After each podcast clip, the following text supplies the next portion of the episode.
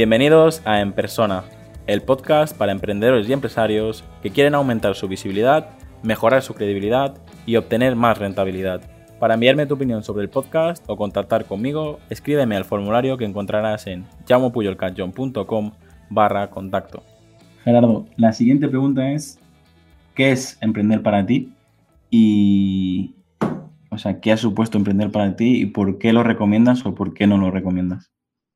Es, es, esta pregunta es, fíjate que es una pregunta que parece como de, como del libro, ¿no, Jaime? Que, que, que parece como una pregunta súper simple, eh, que aquí es donde eh, un coach se pudiera lucir y emprender es la vida y que el sentido y etcétera, etcétera, y las montañas y la chingada que suelen decir los motivadores y cuánta cosa. Pero sabes qué?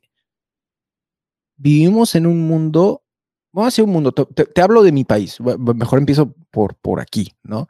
Este, México es un país pobre, es un país tercermundista hay que decirlo así porque, pues esa es la verdad. Eh, y emprender, Jaime, lo que pudiera significar para un país como Estados Unidos, países europeos, la misma España, donde tú vives, aquí me puedes corregir, Jaime, si estoy diciendo una estupidez, pero emprender en México no es algo em, no es algo que se busca como, estoy buscando la palabra eh, que, se me fue, que aspiracional. En México emprender no es algo aspiracional, como pudiera ser en Estados Unidos, como que, tengo 20, 30 eh, años trabajando en una empresa, tal vez puedo hacer esto, entonces eh, me animo de una forma como más programada, es mucho más fácil hacer negocios en países como Estados Unidos, favorece mucho al desarrollo de la industria, vaya, y en México emprendemos, Jaime, en su mayoría, voy a decirlo, en su mayoría, no todos, por una necesidad económica. No emprendemos porque queremos, la mayoría, insisto. Emprende, se emprende en México en la mayoría de los casos por necesidad económica, porque no hay empleo o los empleos que hay son muy mal pagados. Entonces, casi, casi no tienes opción. Para mí emprender no significa como tal, ay, tu, eh, tu propio proyecto y conviértete empresario, etcétera, etcétera. Para mí emprender, si nos vamos al diccionario, habla de comenzar un camino. Entonces, de cierta forma, todos somos emprendedores solamente que lo hacemos por necesidades diferentes y con visiones muy distintas según las condiciones en las cuales nos tocó vivir, ¿no? Bueno, pues en mi país, con todos los retos que tenemos actualmente, el emprendimiento, el iniciar este camino y recorrerlo, Jaime, ya no es opcional. Ya es porque, a su madre, güey.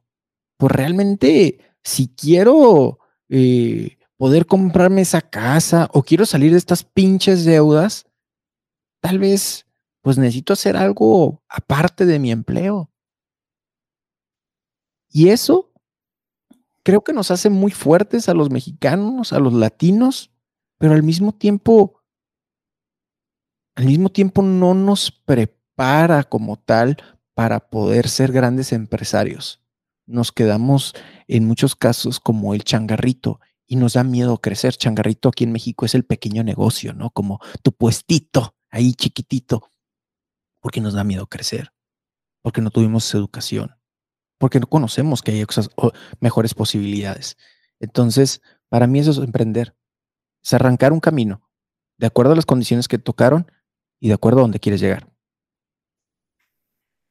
Me has dado una lección, Gera, porque muchas veces eh, cuando yo hago esta pregunta eh, no contemplo eh, tu respuesta pero yo también admiro a, vuestro país y, entiendo la situación, entiendo eh, que se emprende por necesidad para, incluso también te he escuchado decir en tu podcast que recomendar a la gente que, vale, tienen, su empleo, pero que si quieren mantener su, nivel de vida, empiezan a, empiezan a emprender. O sea, que mantengan su, empleo, pero también emprendan sus propios eh, negocios.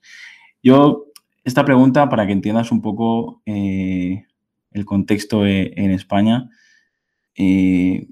a mí me han llegado a preguntar en, la universidad, eh, pues un aforo de 200 o 300 personas y que pregunten quién quiere ser funcionario. Funcionario aquí son las personas que trabajan para, el Estado, pues, pues y, y, el 80 o 70% o incluso más levanta la mano muy poca gente se, plantea eh, empezar su propio negocio o, su propio proyecto. Y yo te pongo para, que entiendas un poco por dónde quería eh, o por dónde yo eh, hago esta pregunta, porque ahora se ha puesto de moda, todo el mundo es emprendedor, todo el mundo quiere su medalla, pero también creo que es, tú dices muchas veces, se nace siendo emprendedor o, se, o, eh, eres un, perdona, vendedor quería decir. Es decir, tú a veces has comentado, eh, se, nace o siendo vendedor o, uno se convierte en vendedor? Pues en el caso del emprendedor es un poco lo mismo. Yo creo que hay gente que, que sí que emprende porque lo lleva adentro, porque sí que está preparado y, y otra pues ahora pues porque se ha puesto de moda, al menos en España. Y son situaciones, entiendo, totalmente diferentes. Pero se ha puesto de moda algo que no es tan diferente entre tu país y el mío, Jaime, eh, es que la economía mundial apesta. O sea, prácticamente todas las economías están jodidas, según lo que entiendo. Entonces, algo que nos pone, nos hermana, por así decirlo, hasta las circunstancias malas pueden aprovecharse para, para, para, desarrollar esas grandes relaciones, ¿no? Algo que nos hermana es que vivimos en una situación tan jodida que ya una sola fuente de ingresos es hasta peligroso, ¿no? eh, cenaba con un amigo hace ya, antes de la pandemia. Estábamos celebrando, estábamos celebrando eh, un evento que acaba de tener. Es como un hermano mío, es un gran empresario, lo admiro muchísimo. Y estábamos, ya, ya llevamos como mínimo una botella de vino, ¿eh? Eh, y estábamos pasándola muy bien, estábamos platicando y le digo, estoy celebrando, en aquel entonces creo que era el número 13, ahorita son como, como 15. estoy celebrando mi fuente de ingresos número 13. Y el cuate me dice, es una persona que, tiene más dinero que yo. Me dice, wow, felicidades. Tú vas que vuelas para ser millonario. Estás en una mejor situación económica que yo. Entonces, el hecho de que mi amigo me haya dicho esto, a mí me causó un shock.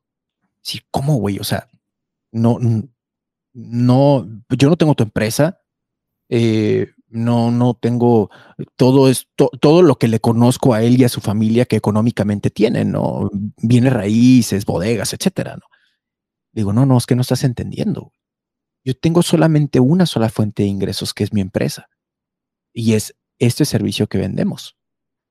Entonces, bueno, también vendo productos, entonces tengo dos o tres diferentes.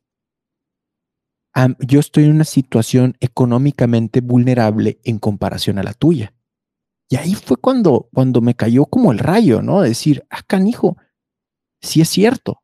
No es el tema, e, evidentemente es una persona que en cuestión de cantidad gana más que yo o genera más que yo, pero económicamente vulnerable, ese fue el término y se me quedó súper, súper grabado. Entonces lo que me gustaría decirle a toda tu audiencia, Jaime, es, no importa cuánto ganas, si ganas solamente de una, o si dependes más bien de una sola fuente de ingresos, estás económicamente vulnerable. Porque si Dios no quiera, hay un problema con tu empresa, eh, los clientes, el gobierno, una reforma, una guerra, lo que sea, ya nada nos puede sorprender después de este 2020, ¿no? Estamos en una situación económicamente vulnerable. Yo mismo me pongo como ejemplo de esto. Y lo dije, lo dije el, año pasado, fue en noviembre, octubre, poco tiempo antes de que se detonara la pandemia este, en China. O sea, eh, apenas esto no, no, no pasaba. Entonces les decía, yo tengo diferentes arbolitos, tengo 13, 14 diferentes arbolitos. Los árboles más grandes, pues se llaman conferencias y talleres eh, eh, en persona, ¿no? Vivenciales, vaya. Entonces, esos son los más grandes, son los árboles que me dan más frutos. Pero tengo otros arbolitos para quien vio la película de Guardianes de la Galaxia, ¿no? El, pequeño Groot. Tengo pequeñas plantitas chiquititas. Una de ellas se llama, se llama Amazon Affiliates. Me da 20 dólares al mes o 15 euros para ustedes. Creo que va por ahí el asunto, la conversión. Este, pues bueno, ¿voy a vivir de esos 15 euros al mes? Definitivamente no, pero son 15 euros que no hago sentado en el baño. Eh, el, eh, Google Ads, eh, bueno, son 200, 300 euros. Bueno, no son, no son 200, 300 euros. ¿Voy a vivir de ellos? No, pero no son, no son esos, esos 200, 300 euros, no los consigo haciendo, eh, leyendo o haciendo otra cosa, pues. Entonces, en ese sentido, empecé a desarrollar, algunas fuentes son muy pequeñas, como las que ya mencionaba, otras son mucho más grandes, pero hay diferentes. Ahora, decía que me ponía como a mí mismo como ejemplo, porque se detona la pandemia, ya no puedo dar conferencias, ya no puedo dar talleres vivenciales, es un riesgo hacerlo, todavía es un riesgo hacerlo. Entonces, eh, pues esos árboles están congeladitos, digamos que no se puede cosechar nada, no hay, no está dando frutos y eran los árboles principales. ¿Qué pasó? Nada. Yo sigo igual de contento sigo igual. Eh, ¿qué, fue entonces? Qué bueno que Gerardo y Dania se enfocaron en los otros arbolitos, en crecerlos, en podarlos, en regarlos, en atenderlos, hablarles, ponerles música y la chingada que hacen los cuates que saben de jardinería, ¿no? Bueno, pues eso nos pasó. Y ahora gracias a eso podemos vivir de los otros 12, 10 árboles que no están del todo del tamaño, pero ¿qué crees? Son más.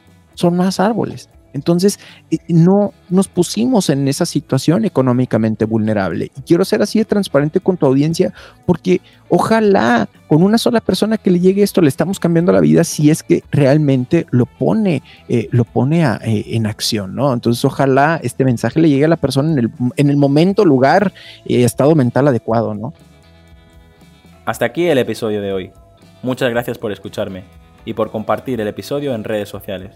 Suscríbete en iTunes, iBox, Spotify o YouTube. Encuentra este y todos los demás episodios en enpersona.com.